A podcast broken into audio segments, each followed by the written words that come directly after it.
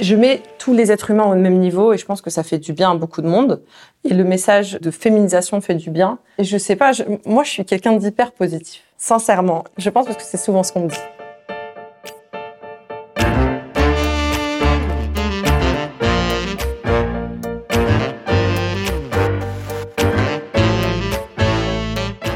L'homme grandit en se projetant dans l'avenir. Pourtant, celui-ci n'a jamais été aussi imprévisible et plus contraint. Comprendre comment faire grandir les organisations humaines, entreprises, associations, dans le temps long, c'est tout l'enjeu du podcast Histoire d'entreprise. Je m'appelle Martin Videlaine, j'ai créé Bluebirds, une communauté de 5000 indépendants qui conseillent ou remplacent des dirigeants en Europe, en Afrique et au Moyen-Orient. Bienvenue sur Histoire d'entreprise. Aujourd'hui, je reçois Yasmine Yamaren, fondatrice de Midi Pile. Disons-le tout de go, Yasmine est exemplaire. Et tant pis si vous m'accuserez d'en faire un peu trop auprès de mon invité, qui a bien voulu tester avec moi le podcast Histoire d'entreprise saison 2 en version vidéo. Car ça y est, vous pouvez désormais voir mes invités sur la plateforme qui vous est la plus chère à vos envies, YouTube ou Insta. Tapez Histoire d'entreprise, Histoire au pluriel, d'entreprise au pluriel, avec un S donc, et vous verrez. Yasmine coche de nombreuses cases pour qui se veut un peu dans le vent aujourd'hui. Elle est une femme entrepreneur, a fait de la parité et du zéro carbone les piliers de l'ADN de Minipil en plus de l'expérience client. Sa société cartonne. Comme tous les entrepreneurs, sa jauge d'énergie est hors norme. Elle a su s'entourer au point que la Maison Blanche l'a invitée. Ici, ici.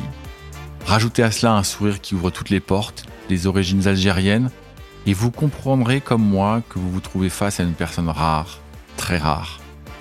Midi Pile est l'exemple type d'une société qui s'installe sur un marché ultra concurrentiel, celui de la logistique du dernier kilomètre, et qui, comme par magie, fonctionne à merveille. Il n'y a pas de magie, il y a Yasmine et son équipe. Écoutez-la.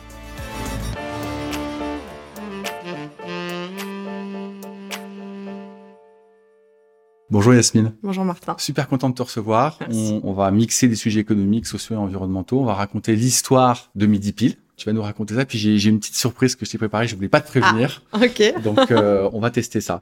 Est-ce que euh, tu as de le faire dix fois, cent fois, mais de le faire très rapidement Est-ce que tu peux te présenter? Alors euh, Yasmine Yamaren.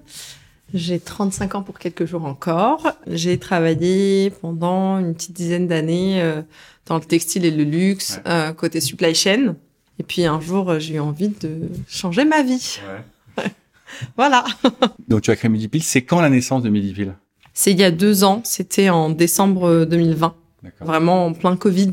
Ça faisait un moment que j'avais envie de me lancer dans l'entrepreneuriat. Je, je crée un peu un culte des entrepreneurs. Je me disais, mais c'est des gens hyper hors normes. Et en fait, je commence à en rencontrer quelques-uns. Je me rends compte que bon, bah, pas plus que moi, c'est des gens normaux.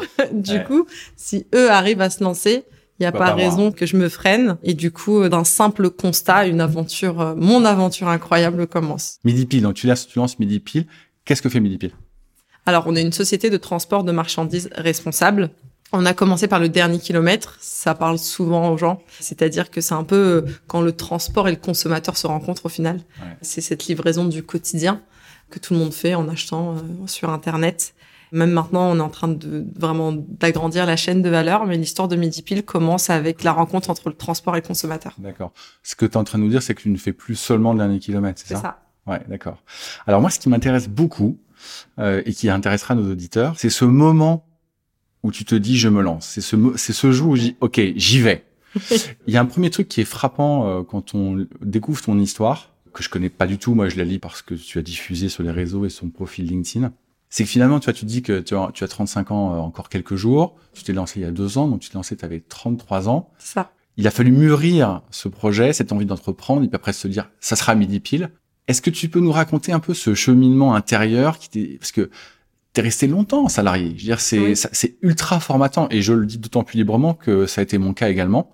Moi, je me suis lancé, j'avais 40 ans et pareil, été un cheminement qui a été très très très très long. Un peu comme toi, je, je me disais ah ces entrepreneurs, ils sont incroyables, ils sont géniaux. Moi, un jour peut-être et puis le temps passe en fait. Et puis le salariat a plein de qualités, plein de défauts, mais dans ces qualités, ça apporte une forme de confort. C'est sûr. C'était quoi ce, ce, cheminement intérieur? Raconte-nous ce cheminement intérieur qui jusqu'au jour où tu te dis j'y vais. Moi, dans le salariat, il y a ce confort, c'est sûr. On, on, y est bien, surtout que j'ai vécu des années heureuses. Moi, j'aime les gens. ça me définit vraiment. Donc, euh, je me fais toujours plein d'amis au travail que j'ai encore gardés. Mais j'avais toujours cette frustration de me sentir limitée dans mes champs d'action. C'est-à-dire que euh, j'avais, j'étais très frustrée de voir certaines décisions prises et de ne pas pouvoir m'immiscer et puis il y avait toujours euh, le marketing, la finance, un peu tous les secteurs d'activité. et j'avais toujours mon mot à dire sur ce que tout le monde faisait. et comme je suis hyper sociable, j'ai toujours voir tout le monde en disant mais pourquoi t'as fait ça? Essayer d'y mettre mon petit grain de sel. Et en fait, euh, je me suis vite rendu compte que j'avais cette capacité de voir 360 degrés et d'être pertinente finalement sur plein de secteurs qui n'étaient pas les miens. D'accord j'avais toujours plein d'idées, ces idées quand on veut être entrepreneur. Euh, j'ai une petite sœur et toujours on se dit, mais si on crée le, bonbon qui fait du Coca-Cola, qu'on met dans un dans un verre d'eau, mais des trucs n'importe quoi, mais on fantasmait finalement. Euh, et puis euh, si on faisait un bar à couscous, et puis si on créait une nouvelle technologie, et puis si on créait un Instagram particulier, enfin plein d'idées un peu comme tout le monde fantasme, et on, on refaisait le monde à chaque fois. Et ça me quittait pas par contre, s'il y a quelque chose qui me définit vraiment, c'est que j'ai une peur de l'échec. L'échec, c'est quelque chose qui me terrorise. Et se lancer dans l'entrepreneuriat, c'est profondément accepter que l'échec fait... Voilà, c'est ça. Et c'est ce qui a fait que je j'ai mis... remis toujours plus tard. Non, pas plus tard. Non. Je me disais que j'allais jamais le faire. Non, j'allais jamais le faire. Par contre, j'étais très au clair. J'allais rentrer en entreprise, j'allais monter les échelons, j'allais finir par diriger une entreprise et, diriger pas pour juste diriger parce que je m'ennuie très vite, donc j'ai toujours envie de plus. Euh, j'ai envie de toucher à tout et je me dis bah, si je finis par être DG d'une boîte, bah, finalement, je toucherai un peu à tout. Et puis euh, il se passe le Covid. Ouais. Aussi, je fonde mon foyer, donc euh, pas de pas forcément de projet bébé. Euh, j'ai eu mes deux enfants. Tes enfants, tu les as eu avant ou avant. avant? Je les ai eu avant. Ok. Et forcément, quand on est une femme, euh, quand on décide d'avoir des enfants, ça prend du temps, c'est long, euh, physiquement, ça peut être contraignant. En tout cas, ça a été mon cas. Donc, dans ce cheminement, la réflexion ne se posait pas. J'avais, je rêvais de ça, mais je me disais que j'allais pas passer à l'action.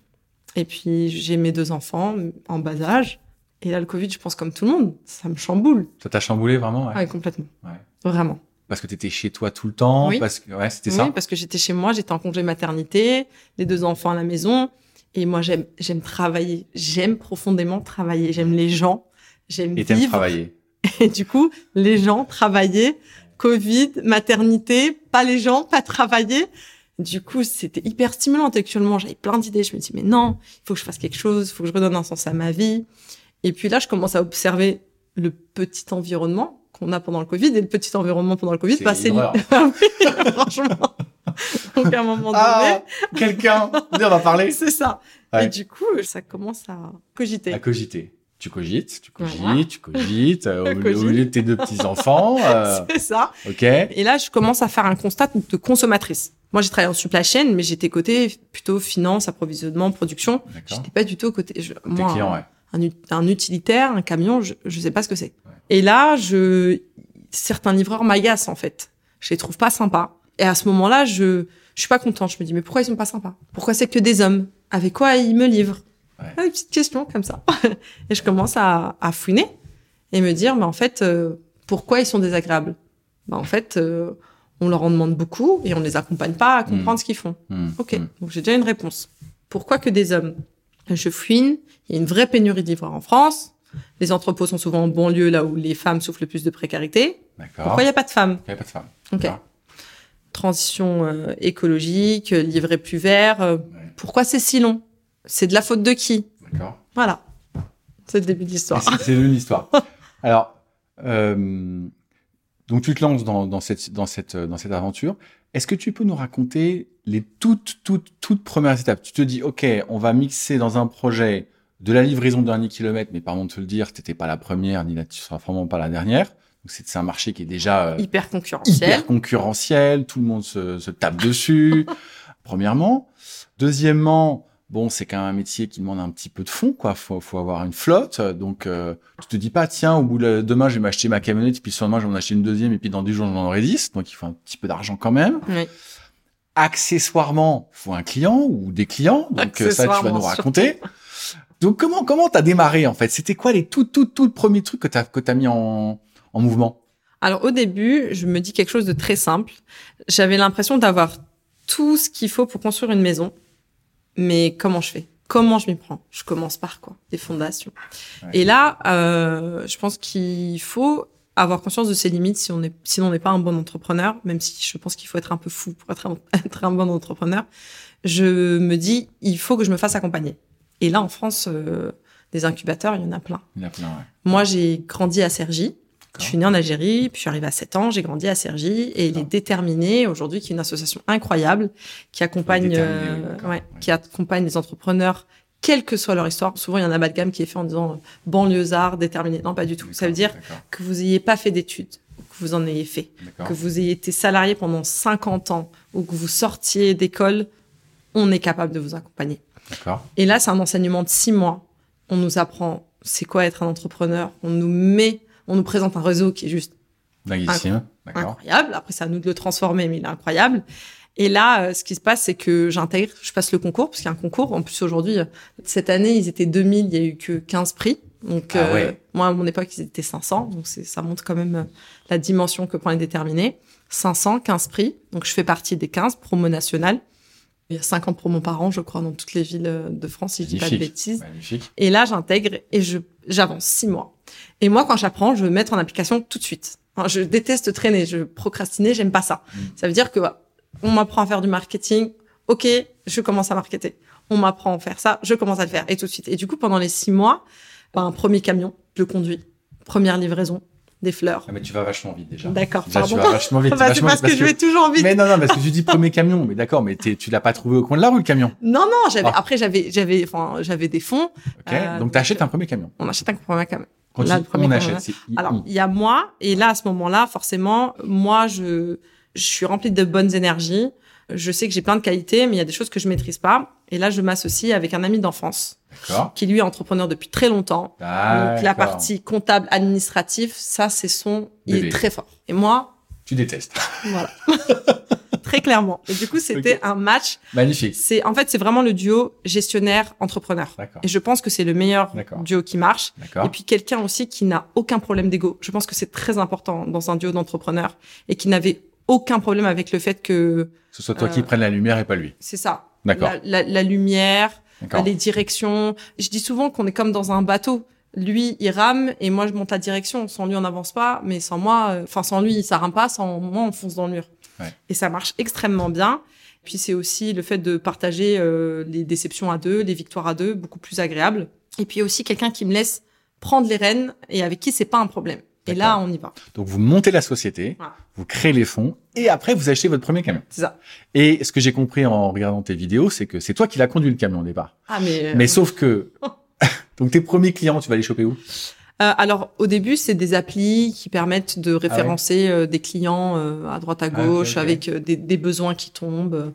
Aller voir le, le fleuriste du coin, le japonais du coin. Je sais pas que ça Ok, ok. Alors vraiment bidouille, mais la bidouille. de départ. Et là, on commence. Euh, ce qui est hyper drôle, c'est que euh, quand on commence à le faire, je me dis, mais euh, ok, mais ça, je vais pas pouvoir le faire 150 000 ans. C'est bien, on apprend, on comprend, mais faut, il faut faire plus.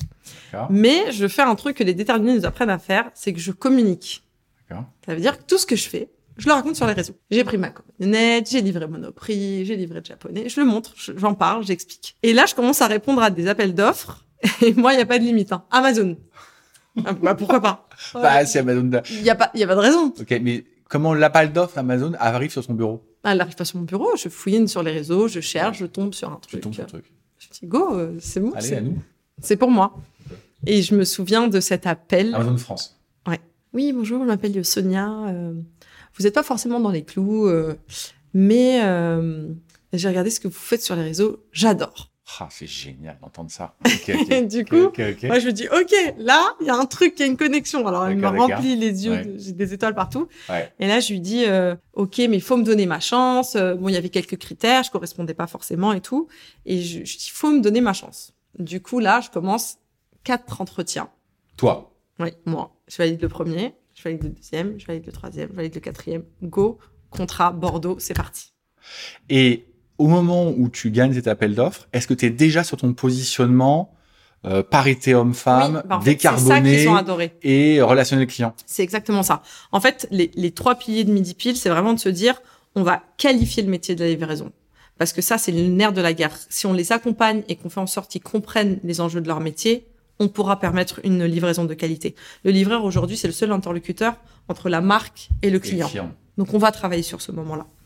Le deuxième volet, c'est de se dire on féminise le métier. Ça va permettre de pallier la pénurie dans le secteur et en même temps de créer de l'emploi aux femmes. Et il y a des, il y a des villes aujourd'hui où c'est très compliqué de recruter.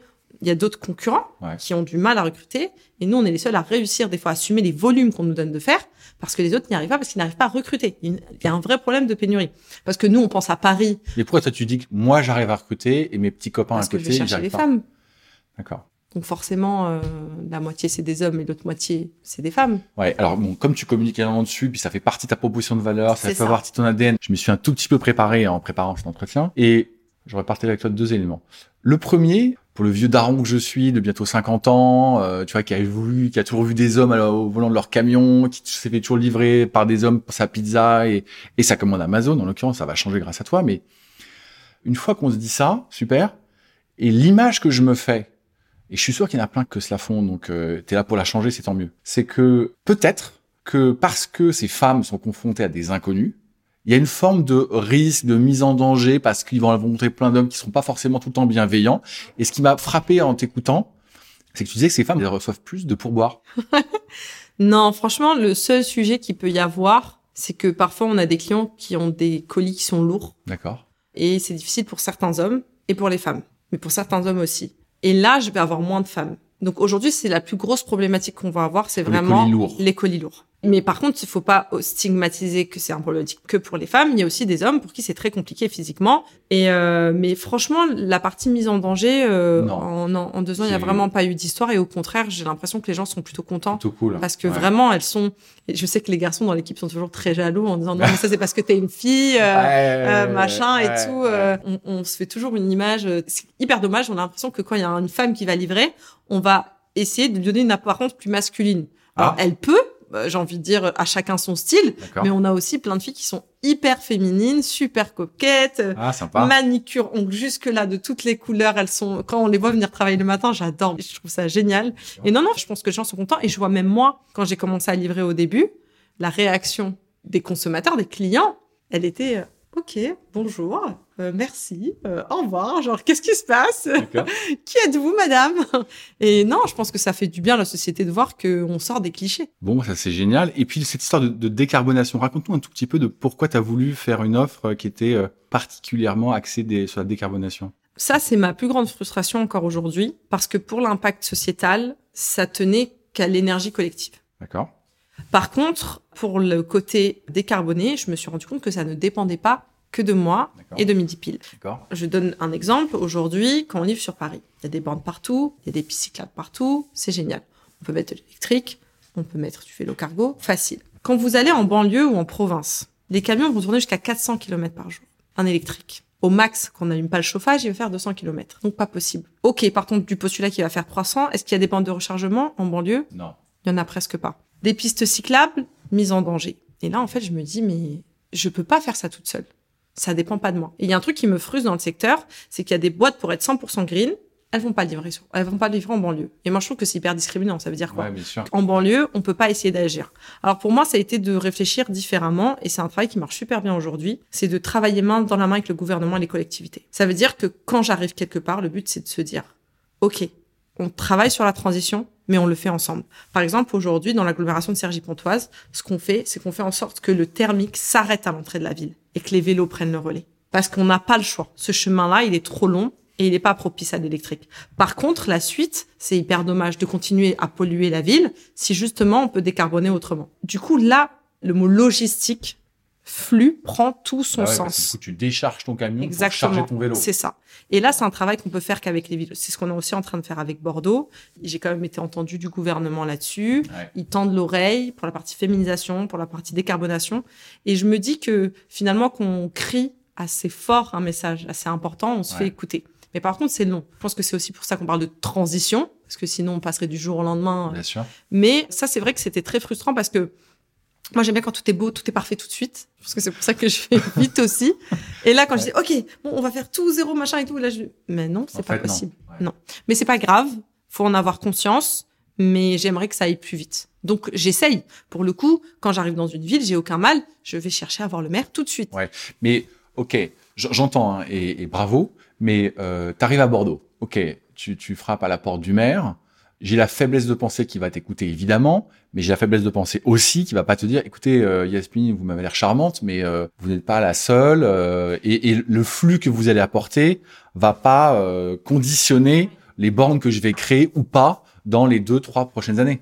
En fait, il y a, y a des actions de l'État qui sont mises en place en parallèle, comme par exemple il y a Colis Active, c'est une initiative de l'État pour accompagner les villes dans la transition en livraison vélo cargo. Et en fait, à chaque fois qu'il y a une ouverture de ville, c'est-à-dire que la ville a répondu à un appel d'offres. Donc il y a une initiative de la ville. Par contre, ce que la ville a besoin, c'est d'avoir des acteurs engagés bah, qui prennent le pas. Et en fait, finalement, ils sont super contents, d'avoir des acteurs qui disent oh oh, je suis là, on va le faire. Donc oui, c'est sûr que c'est pas moi toute seule. Peut-être que dans un petit village, euh, j'y arriverai. Mais en fait, le le tout, c'est de prendre finalement euh, la charrette, rajouter mes chevaux en plus, tac, et on va plus vite. Et donc du coup, tu, tu as des initiatives comme ça conjointes avec d'autres opérateurs euh, auprès de villes comme Bordeaux ou d'autres? Bah, Par exemple, quand tu dis opérateur, c'est-à-dire? Bah, Un concurrent. Un livreur euh, ah, qui dit bah moi aussi j'aimerais pouvoir livrer en électrique ou en tout décarboné comme Midi Pile. Bon, sauf que je m'appelle pas Midi Pile, je m'appelle 14h01. Euh, Est-ce que En fait, sur sur des villes comme Bordeaux, on est plusieurs. Sur des villes de banlieue, il y a moins de monde. C'est une chance d'un point de vue business, mais c'est plus dommage de dire que je suis tout seul. Par exemple, dans le 95, finalement, il y a moins d'acteurs qui vont avoir cette démarche que sur Bordeaux, où il y a déjà plus de monde. Moi, j'ai rencontré le, DG de, PayPal il y a un an et demi. François Bérel. Je retiens pas les prénoms des gens. C'est une catastrophe. J'ai entendu lors, lors de ce podcast. C'est vrai, c'est pour ça que tu connais son nom et son prénom. Et il, a, il a dit un truc incroyable. On lui a demandé qui est votre plus grand concurrent? Est-ce que c'est Lydia? Et là, il a dit, c'est mon plus grand partenaire parce que ensemble, justement, on travaille sur la dématérialisation de l'argent et de la monnaie. Et là, je me dis, mais, mais oui, mais, c'est trop vrai en fait. Et finalement, quand on pense aux concurrents, des fois, c'est des alliés. Et justement, dans cette dynamique de transition énergétique, je me rends compte que quand je rencontre d'autres acteurs qui vont livrer plus en vélo cargo, il y a une espèce de bienveillance entre nous. D'accord parce qu'on sait que c'est dur. C'est que c'est dur. non, mais franchement. Et du coup, c'est dur ensemble. Et j'ai trouvé ça plutôt chouette. Plutôt sympa, ouais. Et du coup, euh, depuis, je le dis tout le temps. C'est ton concurrent, oui, mais c'est aussi mon allié. C'est aussi mon allié, ouais. Alors, la boîte, elle grandit, elle va grandir même très, très vite. Tu peux nous donner un peu des ordres de grandeur sur ce que tu peux communiquer, ce que tu communiques, mais juste parce que quand on a une, un auditoire qui est assez économique, qui va être très allé sur ces sujets-là, on est passé en un an et demi de 0 à 140 salariés. On est sur un recrutement d'une vingtaine de personnes, donc ça va pas, ça va pas tarder encore euh, croître. On a fait, l'année dernière, c'est notre deuxième année d'existence, donc on a fait 3 millions de chiffre d'affaires. On a déjà signé pour 7 millions cette année, sans compter les démarchages qui arrivent. On est en pleine levée de fonds. D'accord. Euh, ça, la somme, euh, il y a ce que je veux et ce que j'aurai. J'ai bien conscience que j'aurai peut-être plus ou peut-être moins, ça j'en sais ça auprès de de fonds d'industriels, de, de, de, de, personnes riches, riches qui voudraient t'aider Pour l'instant, de tout. Euh, par contre, je veux pas juste un fonds qui va me demander des comptes tous les mois en me disant alors t'en es où? Je veux vraiment un partenaire. Ouais, non, mais je sais que c'est pas facile. Mais comme je n'ai pas besoin d'argent, comme l'entreprise aujourd'hui se porte bien, très clairement, et que la croissance là, euh, ça veut dire que on est passé de 400 000 à 3 millions 2, là on va faire euh, minimum 7, millions, sans avoir eu besoin de lever de fonds. On a un BNP qui nous accompagne de manière très solide, c'est-à-dire leasing, euh, crédit beau, enfin vraiment là-dessus c'est un partenaire incroyable, mais aujourd'hui financièrement on avance très bien.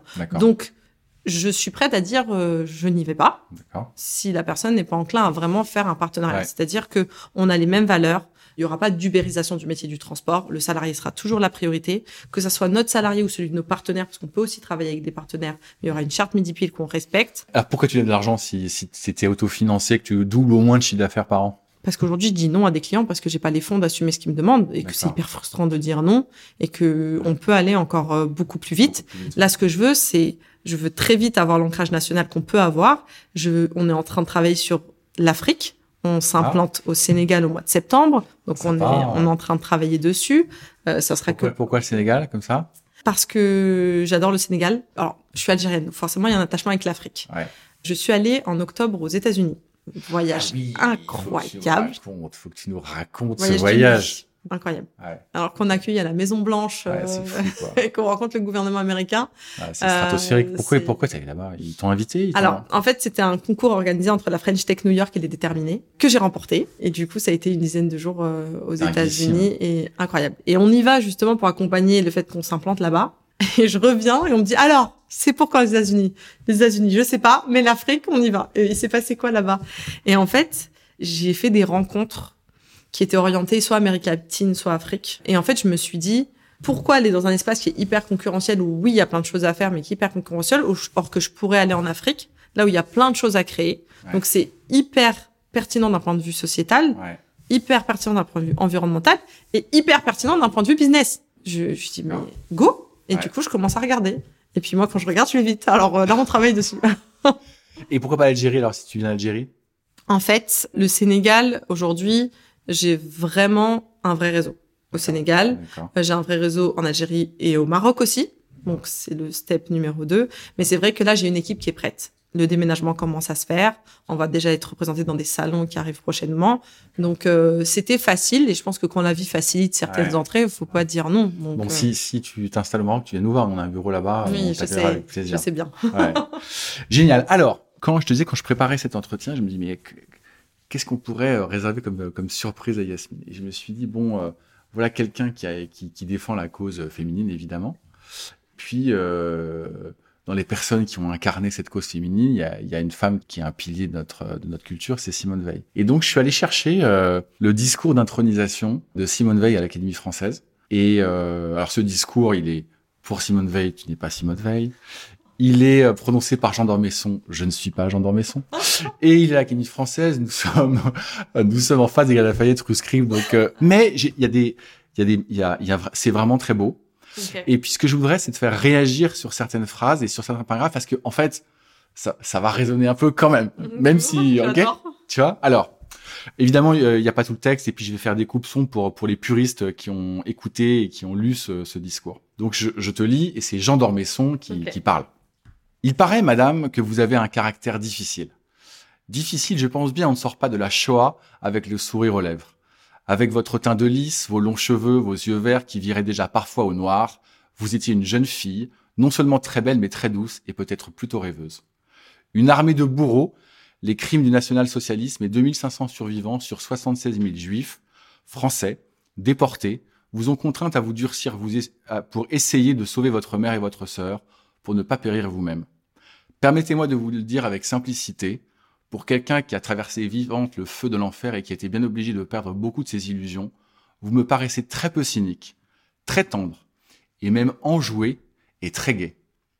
Alors ma première question, est-ce que tu es très enjoué, très tendre et très gai? L'impression que oui quand même, non? Ouais, ça va. Ouais? Bon, super, je continue. Je m'interroge sur les sentiments que vous portent les Français. Vous avez été abreuvé d'insultes par une minorité, ça je pense que c'est pas du tout ton cas et une large majorité vous une sorte de culte à l'icône que vous êtes devenu. Alors je pense pas que tu sois devenu une icône du tout, mais je, je note quand même une certaine forme d'enthousiasme. Qu'est-ce qui fait d'après toi que tous ces gens te suivent sur les réseaux? Je pense que je porte un message qui fait du bien et qui doit résonner autant chez les hommes que chez les femmes. Souvent, le, la définition du mot féminisme il y en a qui en font n'importe quoi. Ouais. La dernière fois, j'ai participé à un débat, une dame qui a dit ce que je conseille aux femmes, c'est de jamais écouter le, le conseil d'un homme, et ça m'a heurté au plus profond de moi-même. Ouais. Et je trouve ça horrible en fait. Rire. Euh, non, mais il faut en rire, c'est bien parce que moi j'étais là, j'ai ouais. pas rigolé sur le coup. Mais vraiment, je pense que mon message, c'est pas de dire les femmes, les femmes, les femmes, c'est plutôt de dire qu'il faut remettre les choses à leur place et qu'il y a un vrai équilibre. Et je, je pense que ça fait du bien et je reçois toujours plein de messages off de gens hyper bienveillants qui sont contents de ça. Tu penses que t'es suivi c'était sans ma, ma, question. Tu penses que tu es suivi parce que tu incarnes une forme de féminisme à la française ou est-ce que parce que tu es plutôt entrepreneur et femme ou parce que tu fais la décarbonation? Enfin, d'après toi, il est où le barycentre? Au début, quand j'ai lancé Midi Pile, je pensais sincèrement que c'était le, les sujets environnementaux qui allaient toucher. Ouais. On m'en parle pas. On parle de, de la, le fait de mettre l'humain au premier plan parce que on qualifie le métier, on n'estime pas qu'un livreur. Enfin, je mets tous les êtres humains au même niveau et je pense que ça fait du bien à beaucoup de monde. Et le message euh, de, de féminisation fait du bien. Euh, et je sais pas, je, moi je suis quelqu'un d'hyper positif. D'accord. Sincèrement, je pense parce que c'est souvent ce qu'on me dit. Je continue. La première réponse à la question posée par une popularité si constante et si exceptionnelle est liée à votre attitude face au malheur. Vous avez dominé ce malheur avec une fermeté d'âme exemplaire. Ce que vous êtes d'abord, c'est courageuse. Et les Français aiment le courage. Tu te définis comme courageuse? C'est marrant, ça me touche parce que bah euh, on a on a fui la guerre civile euh, d'Algérie. C'est pour ça qu'on est venu en France. Tu peux rappeler les dates pour bah, En tout cas, nous, on est arrivés, c'était, j'avais 7 ans, donc c'était 87, 94, euh, on est arrivé en 94. J'ai plus toutes les dates en tête, c'est quelque chose que j'ai aussi. Hein, je, je, suis passée à autre chose. Ça, a été, ça a été très difficile pour mes parents. Ils ont, ils se sont battus pour nous, nous offrir une, une jolie vie. J'ai des souvenirs assez traumatisants d'une enfance euh, dans, dans un vrai terrorisme algérien. Et euh, jusqu'à tes 7 ans. Jusqu'à mes 7 ans. Et puis on a fait pas mal de va-et-vient parce qu'il y avait la famille là-bas, donc c'était, c'était des souvenirs difficiles. Et, et je pense que pour moi, la plus belle des chances qu'on a, c'est de vivre et en fait, à partir du moment qu'on a cette chance, on peut pas se permettre de pas le, de pas le vivre à 2000%.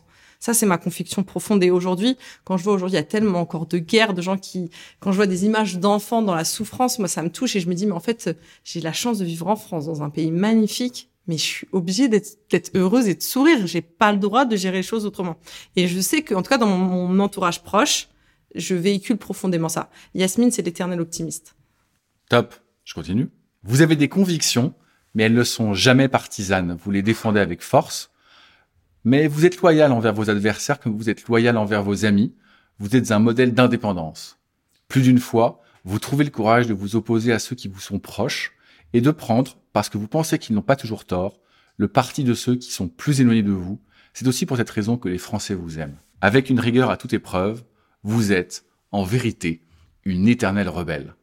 Vous êtes féministe, vous défendez la cause des femmes avec une fermeté implacable, mais vous n'adhérez pas aux thèses de celles qui, à l'image de Simone de Beauvoir, nient les différences entre les sexes. Vous êtes du côté des plus faibles, mais vous refusez toute victimisation.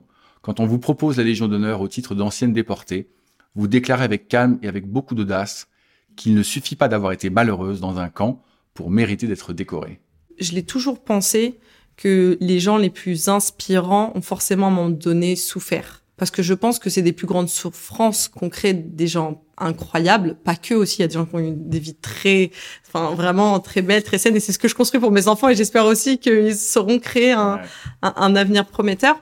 Mais je trouve souvent quand j'écoute des parcours hyper inspirants, au moment c'est des gens qui ont eu, pour qui ça a été très difficile et qui transforment ces choses difficiles en quelque chose de positif. C'est ce que j'en, en tout cas c'est ce que je ressens.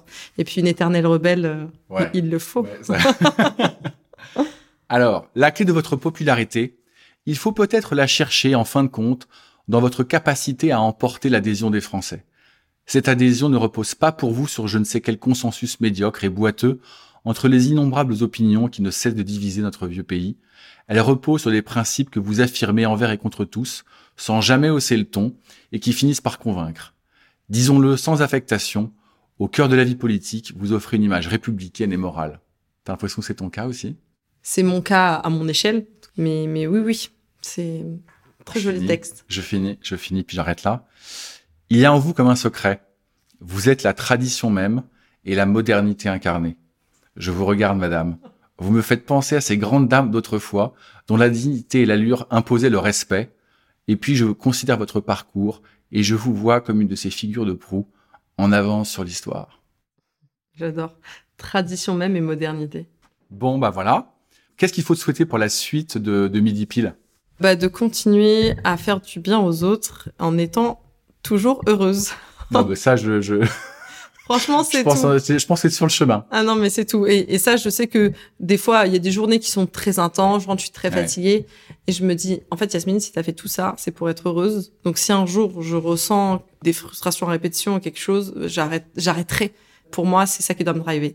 Le smile, pour moi et pour toutes mes équipes. On arrive à la fin, Yasmine. Souvent, je demande à mes interlocuteurs le mot de la fin. Alors, euh, il s'adresse à tous ceux qui nous écoutent. Dans ceux qui nous écoutent, il y aura évidemment tes équipes, mais il y a notre DIMAT. Alors, c'est des indépendants, c'est des dirigeants beaucoup, et puis c'est des employés aussi des boîtes qu'on a interrogés jusqu'ici. Qu'est-ce que tu as envie de dire à tout, euh, toutes ces personnes?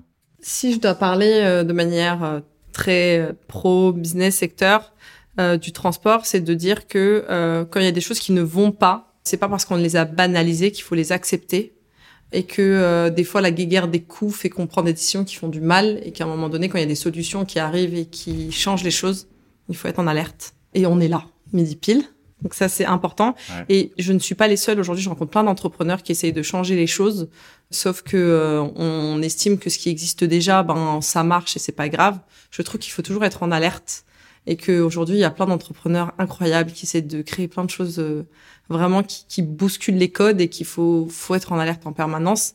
Il faut aussi faire travailler les gens d'entrepreneurs parce que je trouve que des fois, parce qu'on est personne, on ne regarde pas et des fois, les meilleures idées viennent de personne. Merci Yasmine. Merci.